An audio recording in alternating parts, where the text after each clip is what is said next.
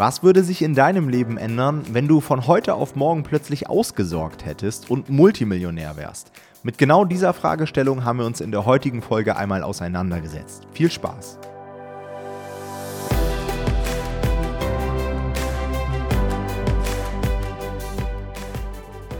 Hallo und herzlich willkommen zu einer neuen Folge des Verlagsniveau Podcast und heute mal eine etwas andere Folge, denn heute wollen wir einfach mal so eine Frage in den Raum werfen. Und das hat folgenden Background. Jonathan und ich waren in dieser Woche lunchen und wir haben eine Person getroffen, die wir sehr, sehr interessant fanden und die so ein Stück weit auch was in uns ausgelöst hat. Also wir saßen danach auch beide im Auto und haben uns da noch drüber unterhalten und ich habe auch noch einen Tag danach mir dazu Gedanken gemacht und so weiter. Und das sind so Dinge oder Fragen, die sich, glaube ich, jeder mal stellen sollte. Und deswegen haben wir gedacht, machen wir dazu einfach mal eine kurze Podcast-Folge.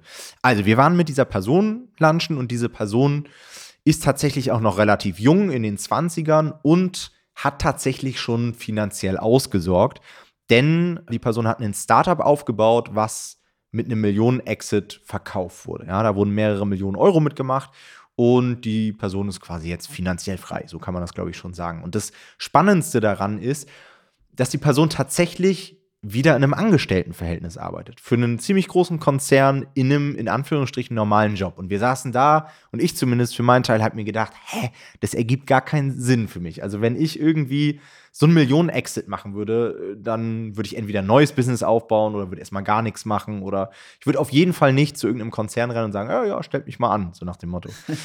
und äh, wir haben dann natürlich uns auch unterhalten, wie es dazu kam und so weiter. Und ich habe mir vor allen Dingen die Frage gestellt, was würde ich in dieser Situation machen? Also bei der Person war es auch so, dass die wirklich mehrere Jahre nur gehasselt hat, dieses Unternehmen aufgebaut hat. Sie hat uns auch erzählt, er hat keinen Urlaub gemacht in der Phase. Und ich frage mich, was hätte ich in dieser Situation gemacht? Ähm, ich war mir sehr, sehr sicher, dass ich mich nicht anstellen würde. Und wir haben uns deswegen heute so als Grundfrage für diesen Podcast mal ausgesucht. Was würde sich in unserem Leben ändern, wenn wir ausgesorgt hätten, wenn wir genau in dieser Situation wären?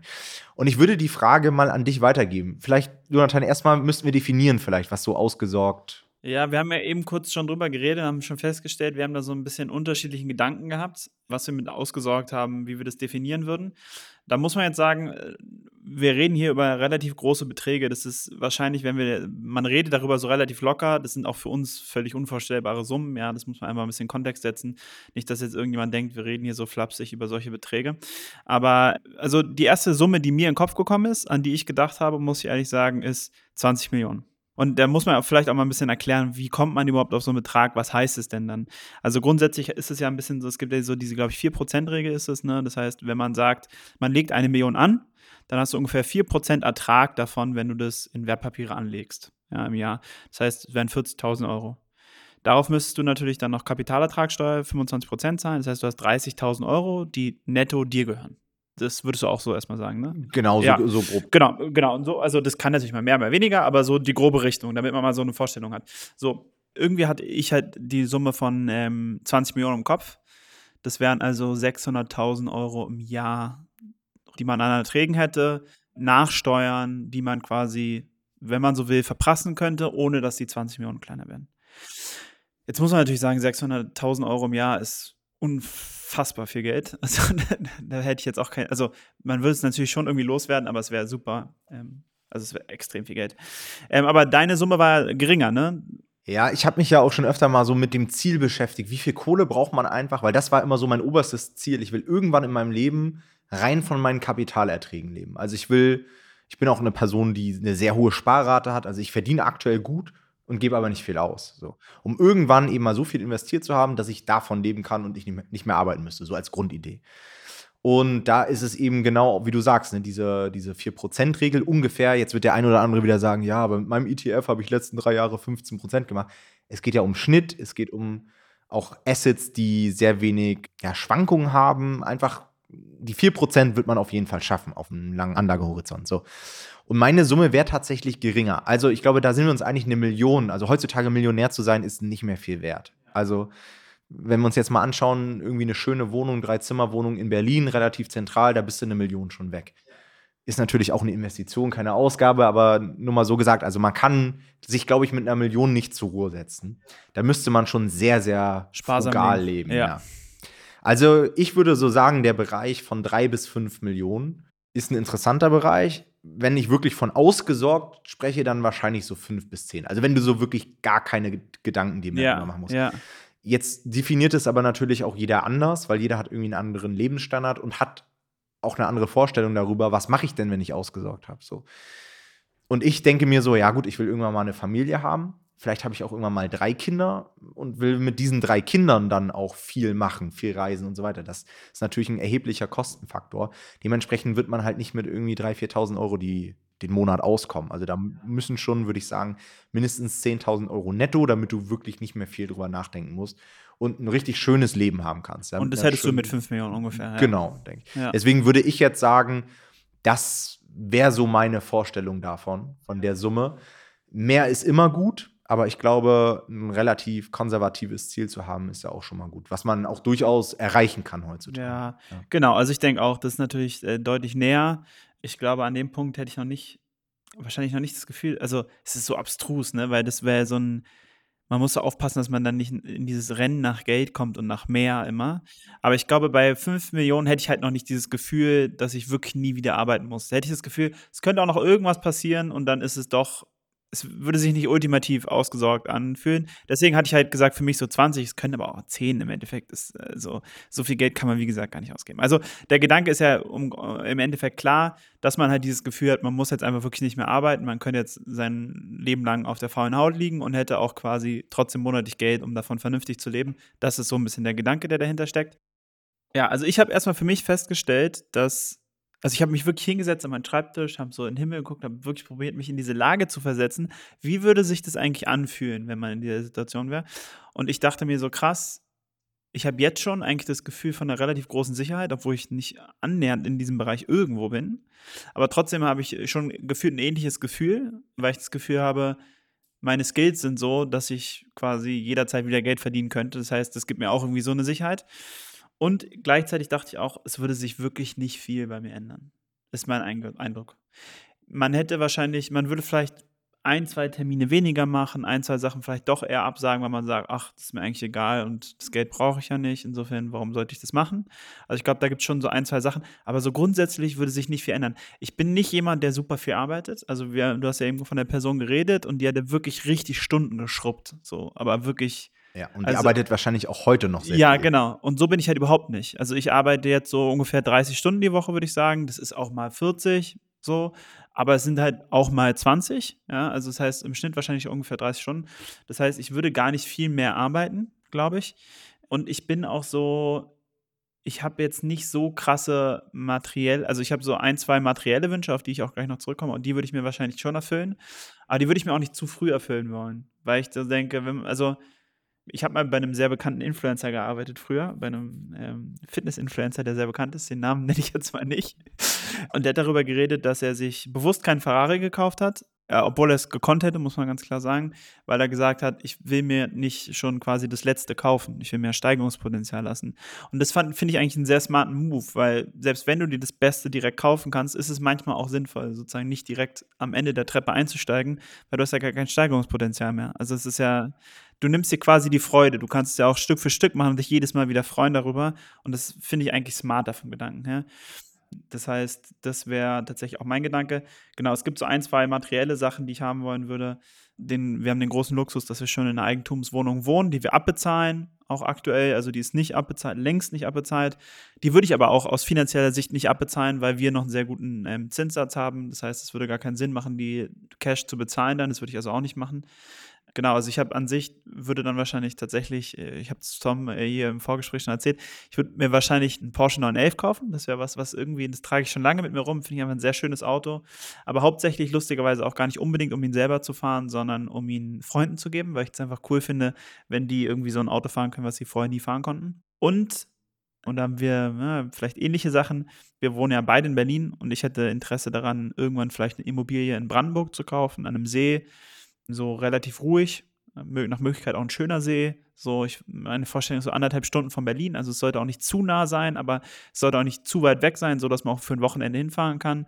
Und ich habe ja diesen komischen Wunsch, dass ich mir wünsche, irgendwann mal eine Sauna quasi aussuchen zu können. Also ich bin großer Sauna-Fan, ich gehe sehr gerne in eine Sauna und ich würde gerne meine eigene Sauna bauen lassen. Also selber bauen tue ich die auch nicht, aber ich will da schon die Sachen aussuchen und mir das zusammenstellen. So, das ist irgendwie sowas, da habe ich richtig Bock drauf und das ist so ein Wunsch, den ich auch mit mir rumtrage.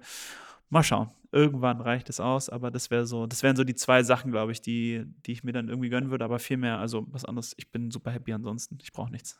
Ja, daran, das ist bei mir alles auch sehr ähnlich. Daran sieht man übrigens auch schon, dass man eigentlich auf einem guten Weg ist. Weil wenn sich nicht viel ändert, dann scheint es ja jetzt schon ziemlich gut zu sein. Und wenn du jetzt äh, drüber nachdenkst, allgemein, hey, äh, bei mir sieht es aber komplett anders aus, mein Leben würde sich komplett wandeln und ich würde das machen und das machen, dann ist vielleicht auch ein Zeichen dafür, dass du aktuell irgendwie ja, einen zu starken Kompromiss eingehst, ja, dass du irgendwie das, eigentlich das, was du willst, zu sehr zurückhältst für etwas, ja, um das irgendwie schneller zu erreichen. Also gibt es ja auch. Es gibt ja auch Leute, die sagen, ich will jetzt erstmal 20 Jahre hasseln, um dann irgendwann ein gutes Leben zu haben. Es gibt doch diesen Spruch, isst 10 Jahre Scheiße, damit du dann den Rest deines Lebens Kaviar essen kannst. Ja, so ja. ein Bullshit. Ja, richtiger Quatsch. Und, und das ist heutzutage gar nicht mehr notwendig, sondern man kann beim Businessaufbau sich schon sein Wunschleben gestalten. Es sei denn, du willst jetzt nur noch Lambo fahren und auf den Malediven residieren, so nach dem Motto. Aber das wollen ja die wenigsten, ja.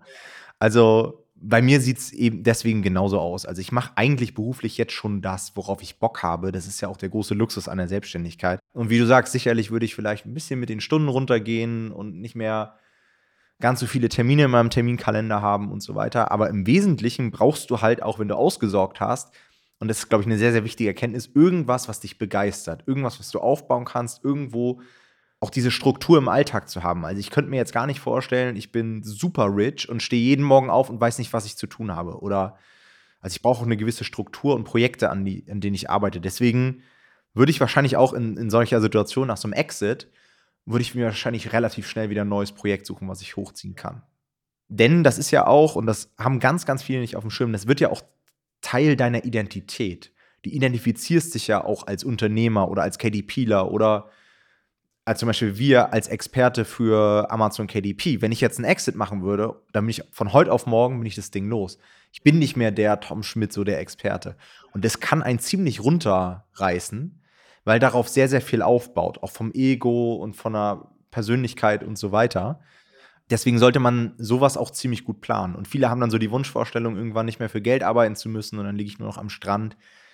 Das machen dann die wenigsten in der Realität. Deswegen sollte man seinen Arbeitsalltag so gestalten, dass man einfach Spaß dran hat. Das hat ja auch die Person gesagt, mit der wir uns unterhalten haben, die hat auch gesagt, hey, wenn man das einmal gemacht hat, sowas aufzubauen, dann weiß man halt auch, wie das geht und dann hat man auch die Kontakte, sodass man das auch jederzeit einfach wieder machen kann, wenn man eine neue Idee hat.